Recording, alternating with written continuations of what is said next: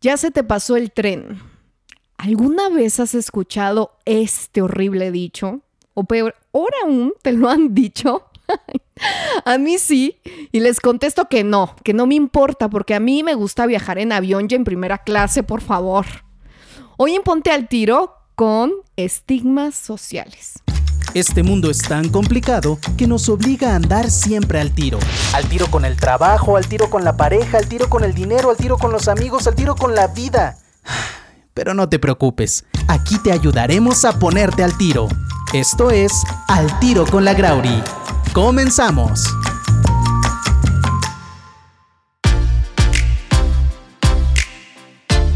Y para abordar este tema nos acompaña mi querida amiga Sofía Venero, que es actriz, conductora, egresada del SEA Televisa, de mi misma generación.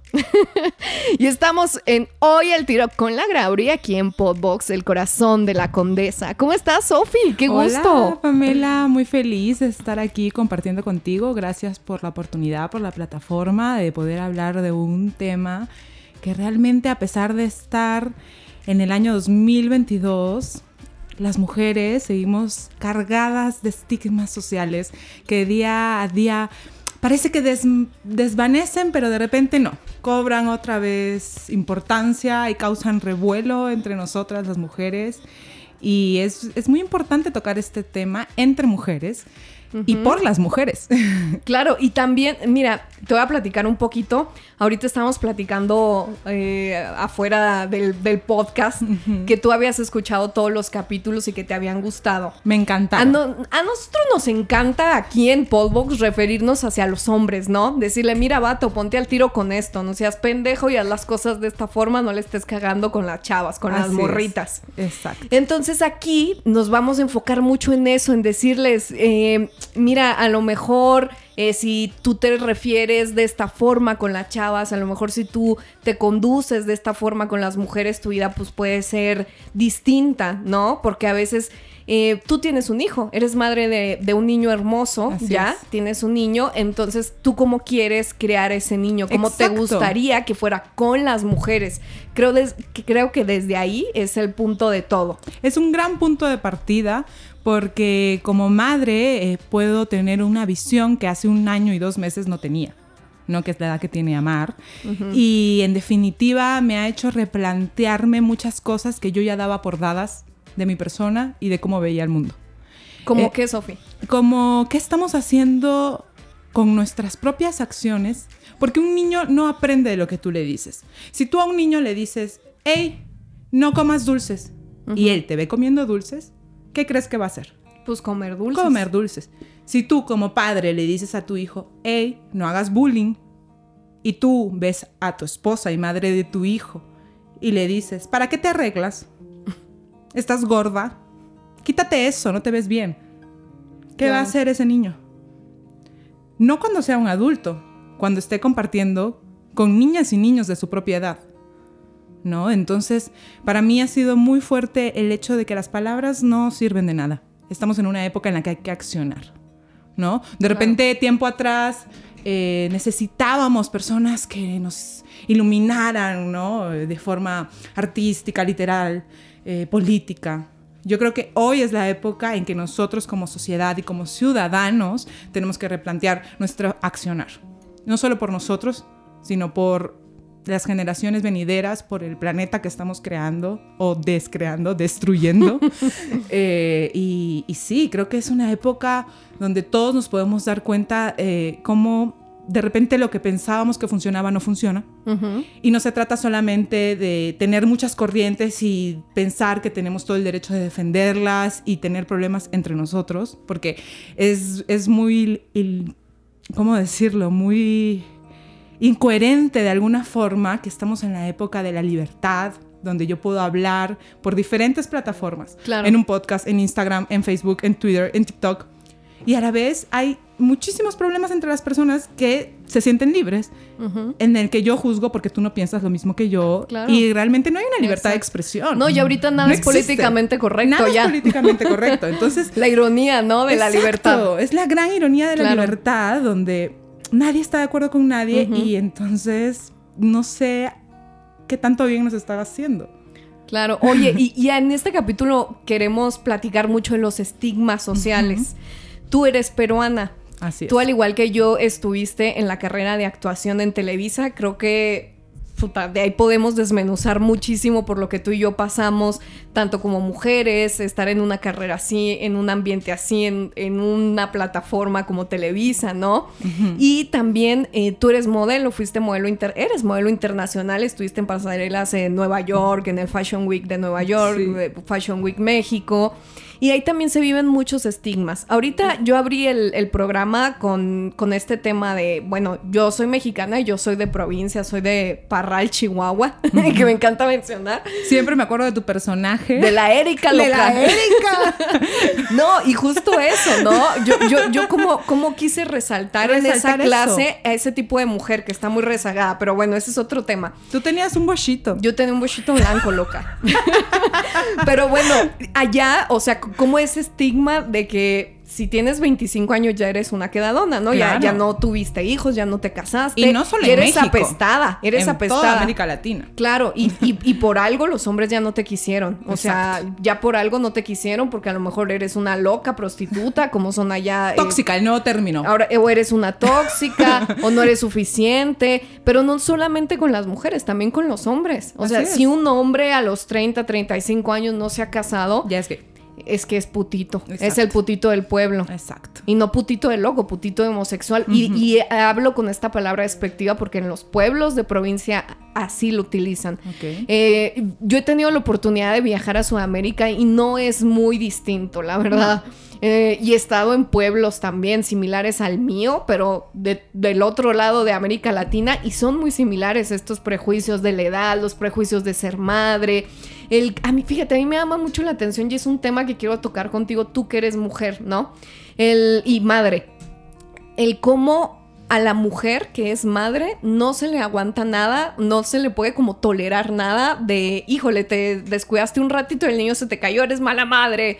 Ah, pero un hombre hace cualquier cosa por el niño y es un gran padre, ¿no? Es que es súper eh, importante tocar este tema porque en mi caso he tenido la experiencia, gracias a Dios, de ser una mujer realizada en el ámbito eh, intelectual, laboral, artístico.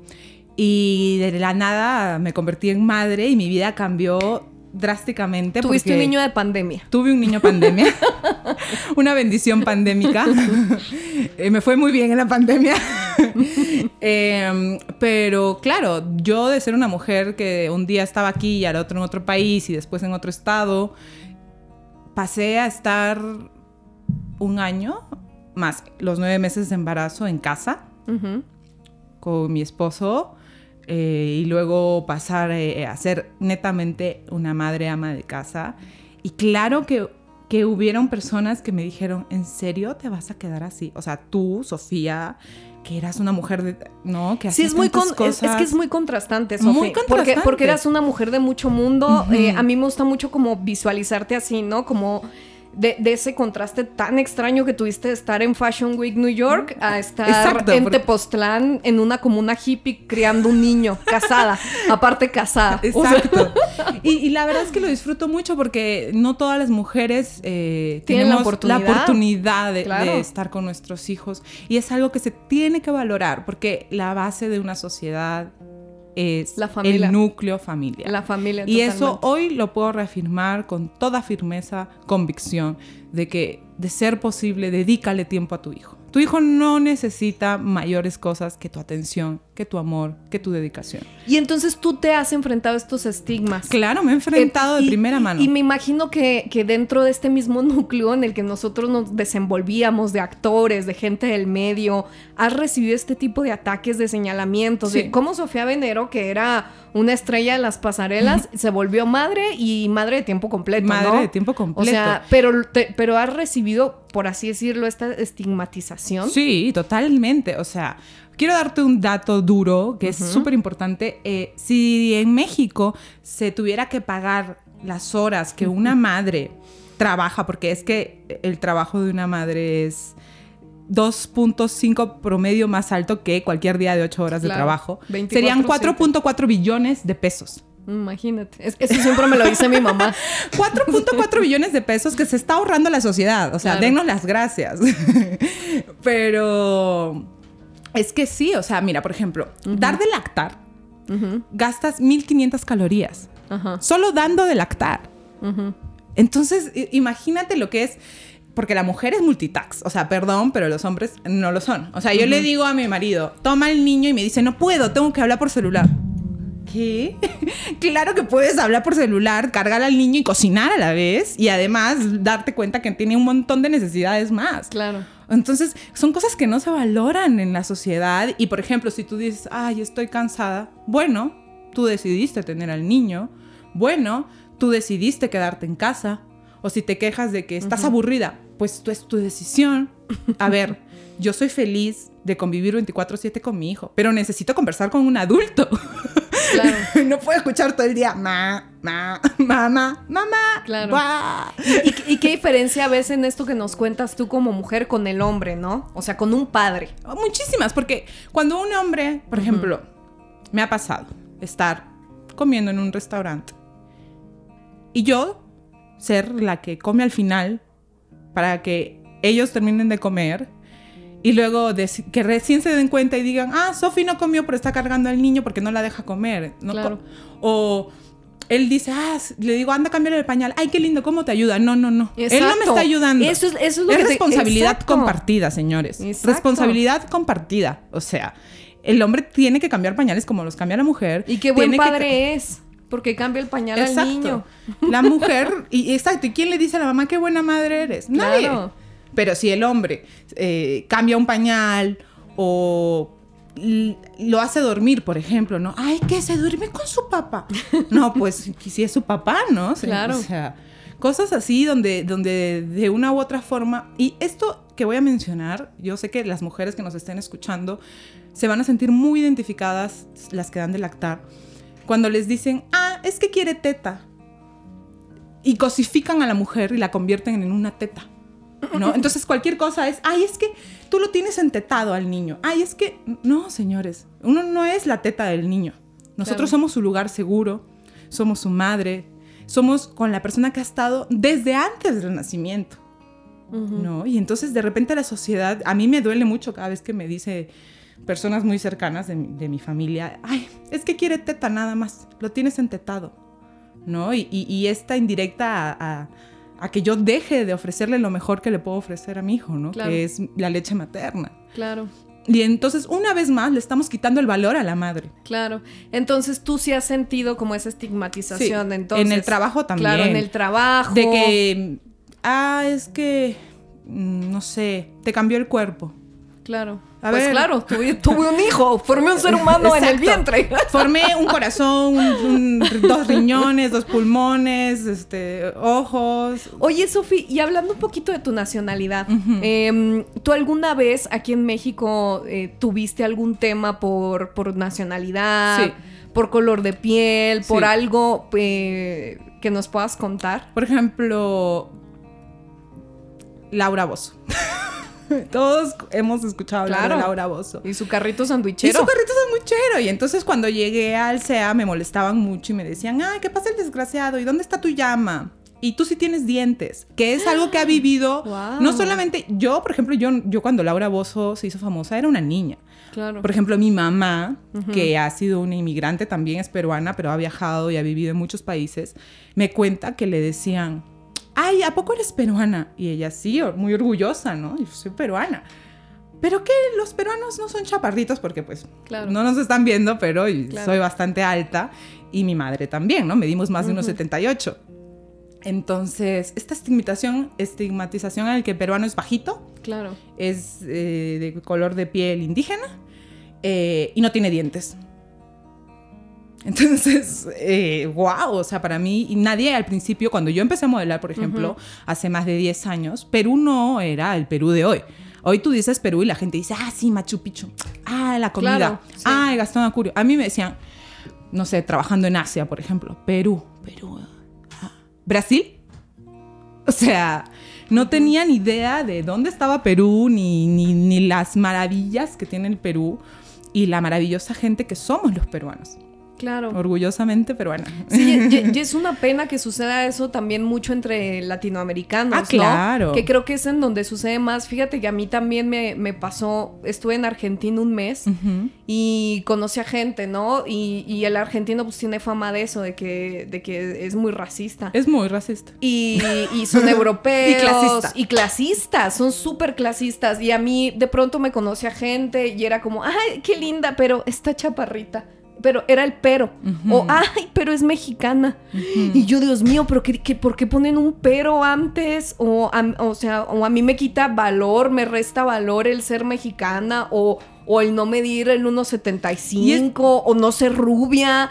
O, sabes, también estuvimos con una persona que también me dijo como, ay, sí, qué padre que te unes a la familia, pero no es rubia. Así como, Dios mío, dije, estoy con la gente del Ku Klux Klan. Pero, ¿sabes? O sea, como dije, eh, ¿realmente esto está sucediendo también en Latinoamérica? Si Es lo somos que latinos. Estábamos hablando de que estamos en el Ya- 2022. claro, y claro. seguimos y nos damos deliberados y no.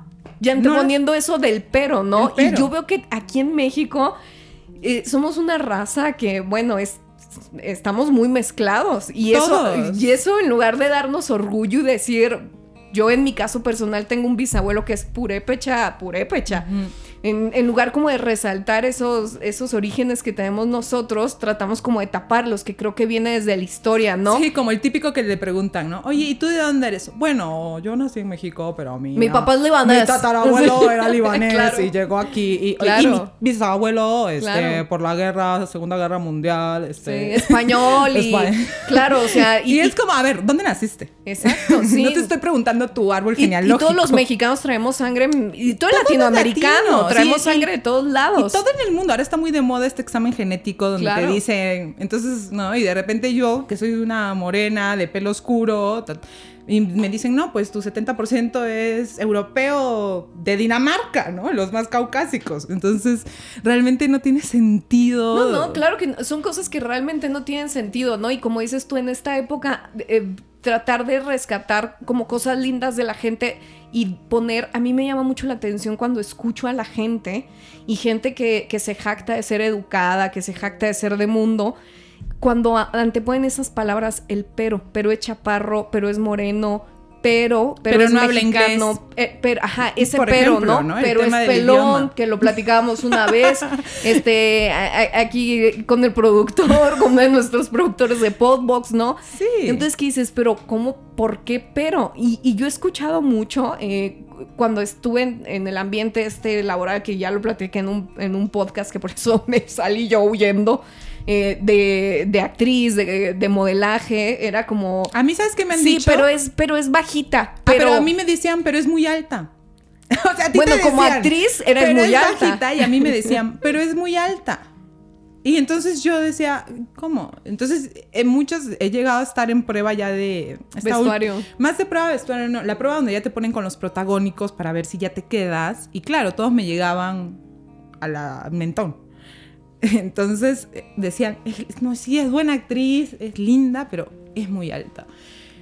Entonces yo me remontaba cuando estaba en la secundaria y era la más alta de toda la secundaria y decían, no, pero es que es muy, o sea, sabes, de, de una u otra forma nunca estás bien. O por ejemplo, cuando modelaba y recién empecé a modelar, nunca me voy a olvidar, o sea, nunca eh, el, el casting que tuve con una scouter muy famosa, que fue realmente la que impulsó mi carrera, me vio y me dijo, ¿te puedes bajar los pantalones? O sea, yo, ya tú sabes que a un casting de modelos vas con bikini y sabes que eventualmente te vas a tener que quedar en, en bikini, ¿no? Y yo iba con mi mamá, era menor de edad, era deportista calificada eh, y ella, la scouter, era mujer. Hoy en día eh, la aprecio muchísimo, pero son cosas que pasan en el medio, ¿no? Y entonces me dijo, estaba mi mamá, le dijo, le voy a pedir, señora, que, que su mamá, porque yo llevaba un topsito, nada más se quite el pantalón para poder ver su cuerpo, ¿no? Y me dijo, eres muy linda, pero, el pero, tienes demasiado cadera y demasiada pierna. Y yo recuerdo que pensaba que eso era algo bueno, ¿no? Que, que era algo que por el deporte era softbolista de segunda Ujú. división. Era mi, mi superpower, ¿no? O sea, ser larga, de piernas fuertes, ¿no? Y- y- y de la nada me dijeron eso y yo apenas después de, dar- de ser madre me he quitado el trauma de mis caderas. O sea, yo toda la vida, desde los 16 años, viví traumada y me tapaba las caderas, eh, hacía dietas horribles por las caderas. O sea, fue algo que me marcó la vida. Y que ya después del embarazo veía, ahora, y digo, realmente tenía un problema de autoestima, porque yo siempre me veía gorda. Y, y, ya después de este proceso de embarazo donde realmente aprendes a, a valorar tu cuerpo, porque estás creando vida, dije, qué mal estaba. O sea, me reconocí a mí misma en el error y la desfiguración que tenía de mí misma. Yo no me veía como era. Claro, totalmente. Y es muy fuerte. Sí. Exacto, nadie. O sea, y me lo crearon. Porque alguien una vez me dijo que era linda, pero mis caderas eran el gran pero para triunfar. Sí, no, y más en el ambiente en el que te desarrollabas, ¿no? O sea, se me enchina la piel. Que uno cuando entra en esos ambientes también, creo que tienes que tener sobreentendido que, bueno, si es una industria del modelaje, si es la industria de la televisión, buscas, buscan ciertas características y si no entras en el estándar, pues te jodiste, ¿no?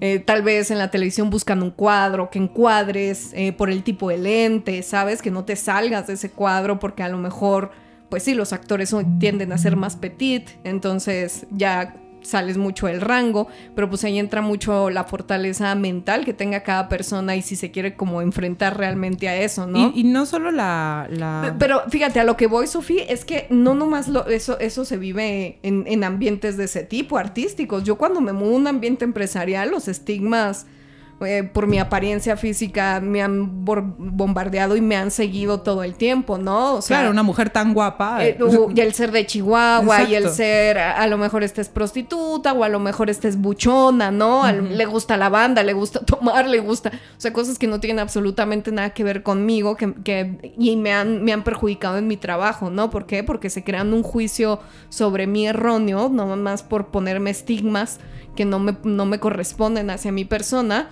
y me perjudica, ¿no? Por eso lo vas a encontrar en todos lados. Pero sí, sí yo quiero resaltar mucho en este capítulo el pero.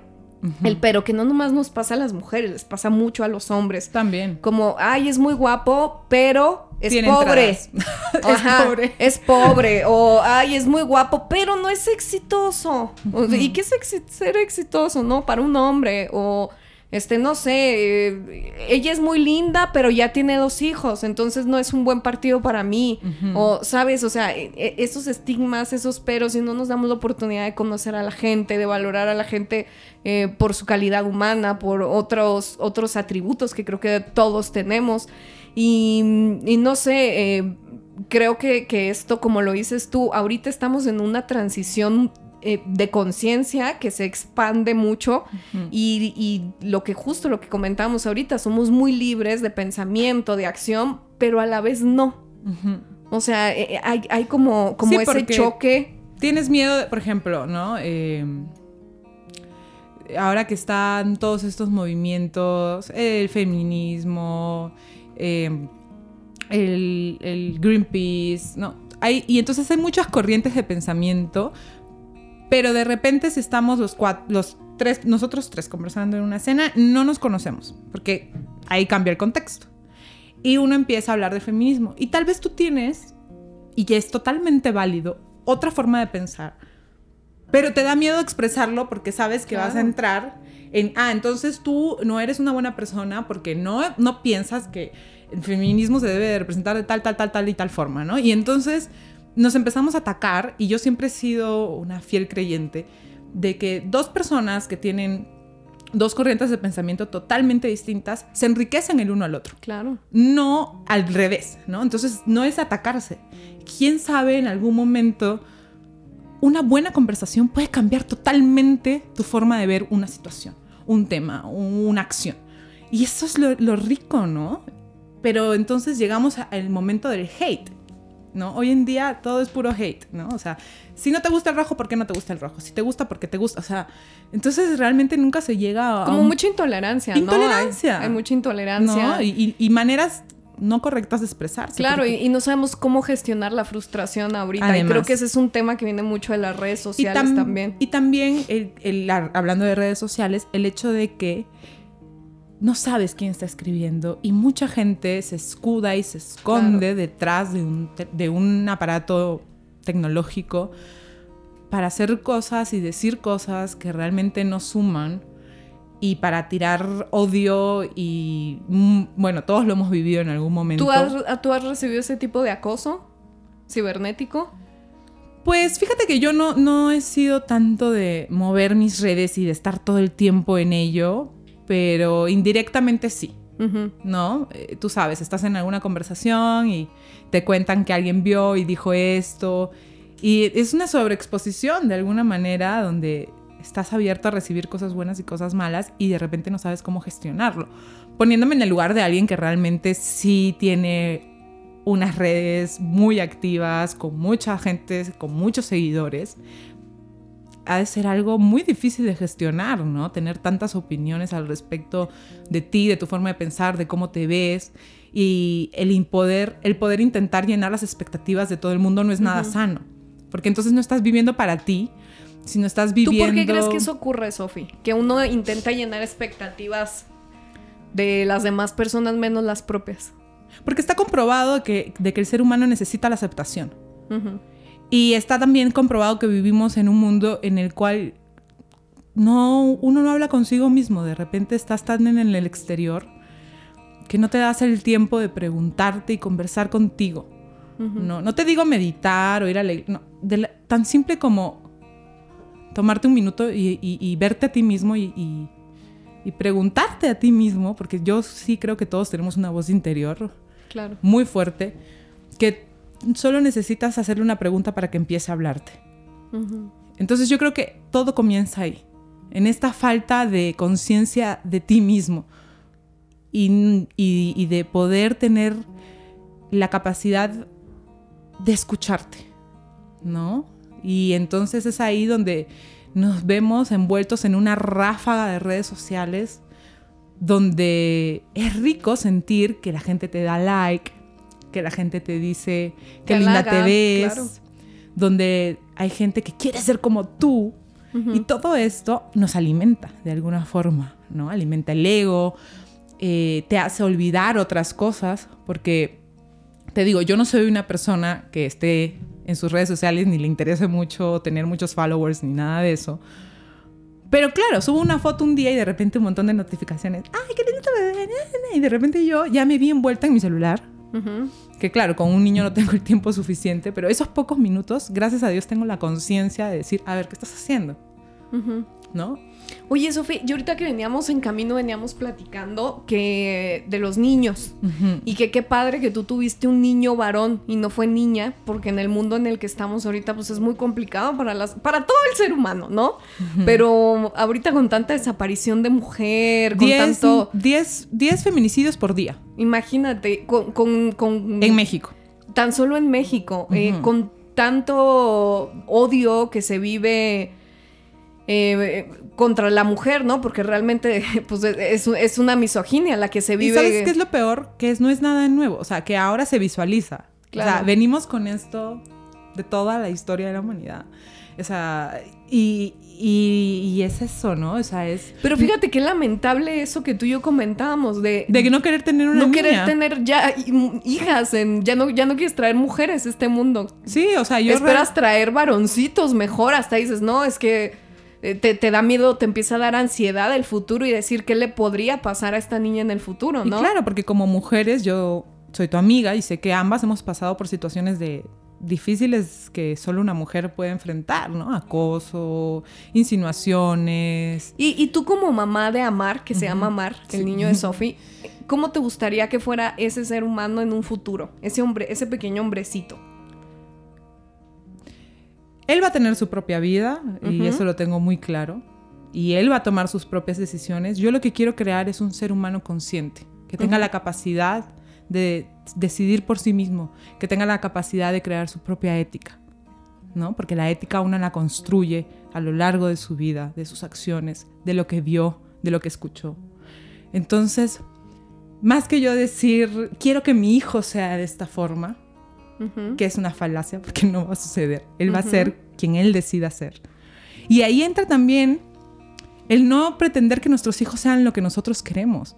sino darles las herramientas para que sean un humano que aporte de una manera beneficiosa a la sociedad, que aporte de una manera en la que él pueda hacer, como lo dice su nombre, amar, ¿no?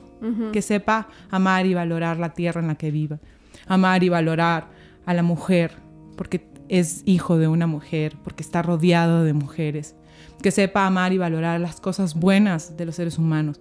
Porque, por ejemplo, no, no porque el mundo cada vez está peor, yo voy a crear un ser insensible, por ejemplo, ¿no? Para que pueda afrontar los problemas de la vida. Eso no es real.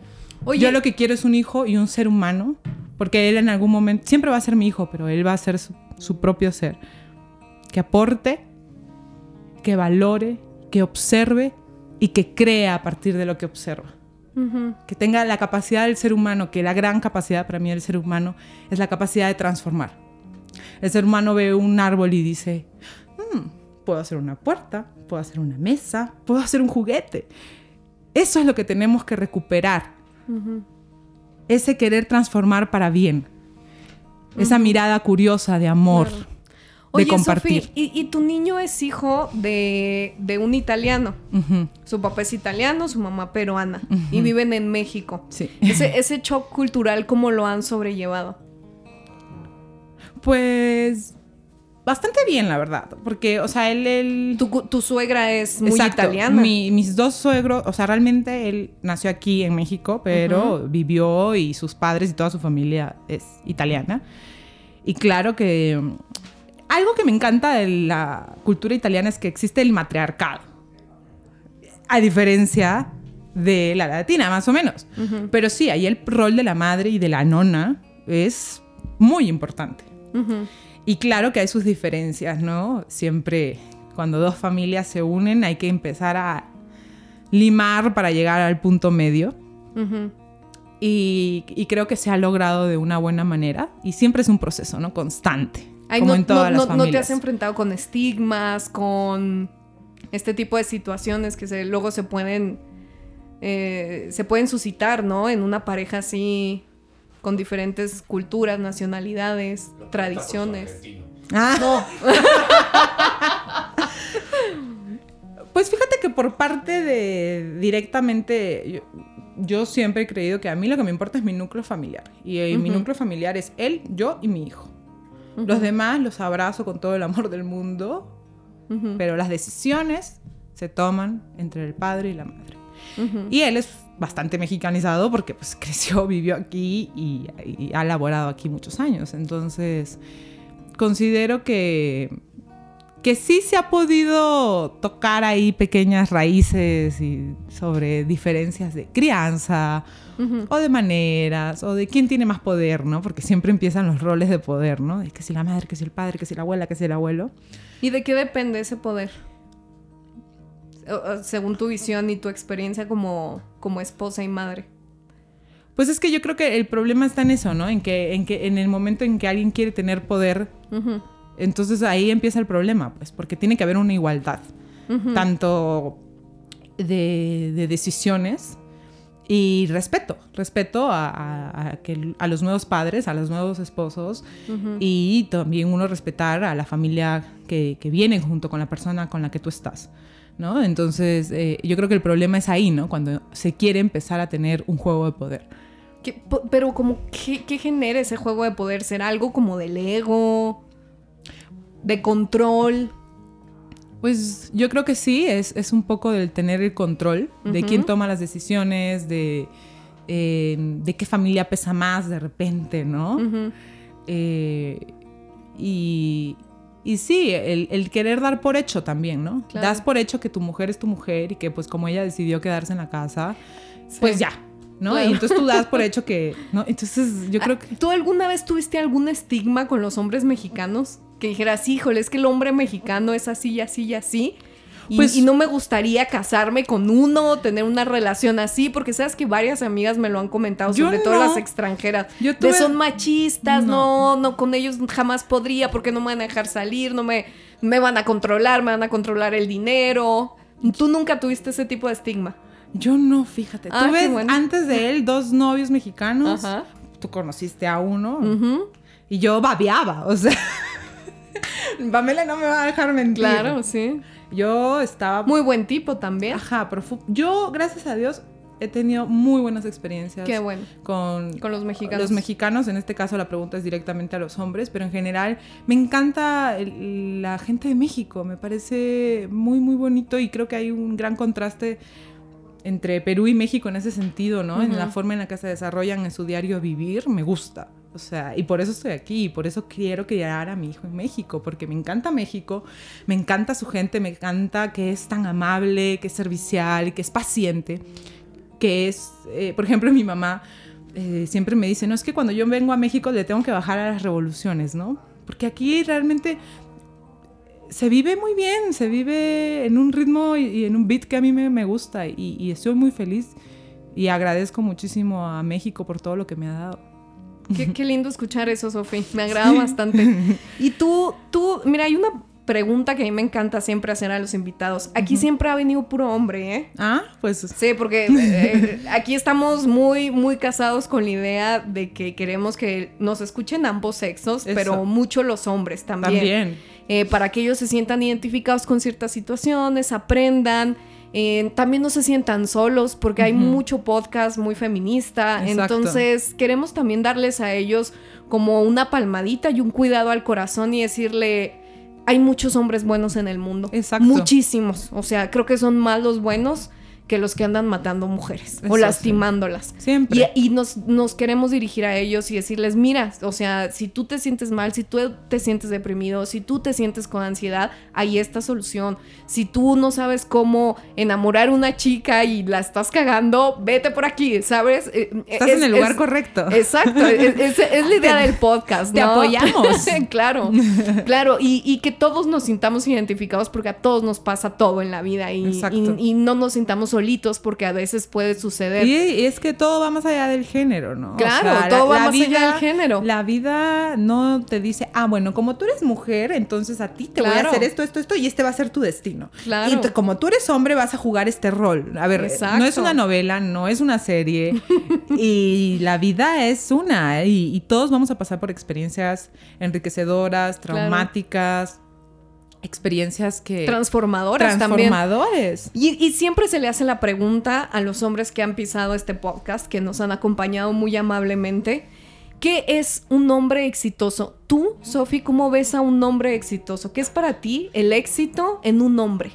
Ahorita vamos con el de la mujer, pero tú eh, basándolo a lo mejor, visualizándolo con amar. Pues es que ahí vamos una vez más con la onda del género. Que, o sea, yo no veo el éxito en base a si eres hombre o si eres mujer. Yo creo que una persona exitosa es... Bueno, me estás preguntando directamente hacia un hombre, yo lo Ujú. sé. Pero creo que ahí, eh, pues, una persona exitosa es una persona que es feliz, que hace lo que le gusta, que pudo superar cosas del pasado, ¿no? que, que tiene ganas de seguir viviendo, que tiene sueños, que tiene metas, que lo ves con una sonrisa. Porque ¿de qué te sirve ser exitoso, entre comillas, que hoy en día todo el mundo piensa que ser exitoso es tener dinero, poder viajar, tener una super empresa o un superpuesto, y cuando ves a esa persona tiene el ceño fruncido, Tú- no ha comido. Tú, dímelo no en tres duerme. palabras. ¿Cómo quieres ver amar exitoso en un futuro? Lo quiero ver feliz, Ajá. quiero que se sienta realizado en lo que sea que él esté haciendo y lo quiero ver rodeado de gente que lo ama. Pa- así tú ya lo vas a ver exitoso, Sí. amor. Porque lo demás es Claro. decisiones pequeñas que uno toma en la vida. ¿Y Sofía como madre? Yo ya ¿Y me, como persona? yo me siento una mujer exitosa. Porque ¿Y, y cuáles son las tres características que definen tu éxito? mm, las tres características que definen mi éxito son el poder sentirme realizada día con día. No hay un día en que me arrepienta de lo que estoy haciendo en ese momento. El saber que tengo sueños y metas por realizar y saber que estoy caminando paso a paso hacia ellas. Eso ya me hace una persona exitosa. Genial. Pues te agradezco mucho, Sofi, que nos hayas acompañado, hayamos platicado un poquito de todos estos estigmas sociales que se tienen, de las mujeres, de la raza, de las condiciones sociales en las que vivimos, también de empleo, y que todos somos iguales y todos pasamos por lo mismo, estamos en el mismo barco y todos podemos salir avante de cualquier situación. No hay que pasarnos de lanza, hay que ponernos al tiro con los estigmas, hay que ser más observadores, que es lo que siempre se les repite en este podcast, observar. Y pues nada, te agradezco mucho que hayas estado aquí. Espero que nos visites pronto, nuestra primera mujer del podcast. Gracias. Espero se hayan divertido mucho los hombres que, que escucharon a Sofi. Búsquenla en sus redes sociales, que está como Sofie-BNRO y para que se echen un taco de ojo ahí. Ay, no, no hay mucho que ver, fíjate. ¿No? y nada, mira, diciendo lo que dices de, de todos estamos en este mismo barco, recordemos que si nos dividimos entre hombres y mujeres en el barco, posiblemente se hunda. Claro, genial. y con eso cerramos, amigos, de Al Tiro con la Grauri. Pónganse al tiro, pero pónganse al tiro también aquí en Podbox, porque estamos en el corazón de la condesa y hay mucho contenido más. Si no les gustó este podcast, no hay pedo váyanse al otro de Podbox, a lo mejor les puede hacer más ruido, más sentido, pero no se pierdan ninguna de nuestra programación aquí en Podbox. Yo soy Pamela Grauri y esto fue Al Tiro con la Grauri. Gracias por escuchar un episodio más de Al Tiro con la Grauri. Te esperamos la próxima semana.